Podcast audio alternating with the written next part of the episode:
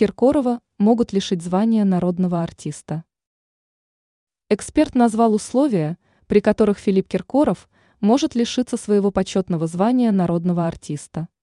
Веским основанием для подобного вердикта как раз может стать нарушение общепринятых моральных норм.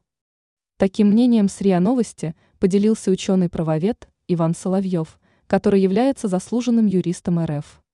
Напомним, что с предложением лишить исполнителя почетного звания ранее выступили в Минкульте, хотя адвокат Киркорова заявил, что участие в голой вечеринке Ивлеевой недостаточно. Данное мероприятие в клубе «Мутабор», где одним из основных условий был полуобнаженный дресс-код, посетили многочисленные звезды шоу-бизнеса, в том числе и российский поп-король. Тем не менее, Соловьев подчеркнул, что за нарушение моральных устоев и непристойное поведение это вполне возможно, поскольку звание народного артиста присваивается не только за хорошее пение, а за отклик творчества артиста в сердцах людей. И если нравственные качества артиста более не соответствуют данному званию, в его отношении может быть применена процедура по его лишению.